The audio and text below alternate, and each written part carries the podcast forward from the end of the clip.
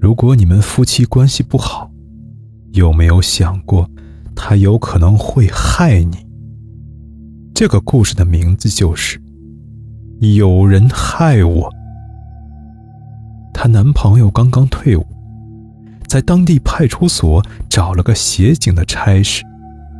那天刚好是交通整顿，他被交警借去巡逻。下午的时候接到报警，说高速公路上发生了车祸。他和一个交警去处理了。到那儿，看到有辆小车冲出高速路，翻到七八米下的石滩子上了。车子一塌糊涂，里面的司机也是活不成了。当时幺二零还没来，那交警就叫他去把车门打开。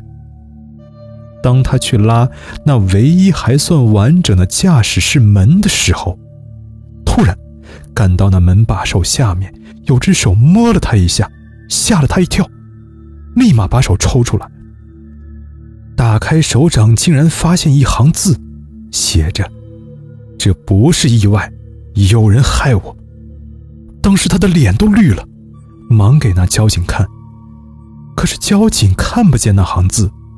还说他看见尸体吓傻了。好不容易挨到下班，坐出租车回家时，那司机突然说了句话：“你要帮我报仇啊！”再问司机，他却说他没说过话。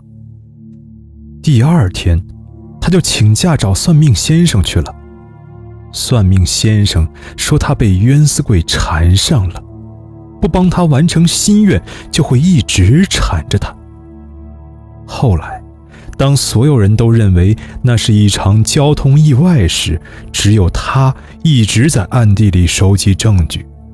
最后，终于查出，原来是那人的老婆害他的，把他吃的胶囊药换成了安眠药。这以后，他一路官运亨通，三十岁。就当上了刑警大队长。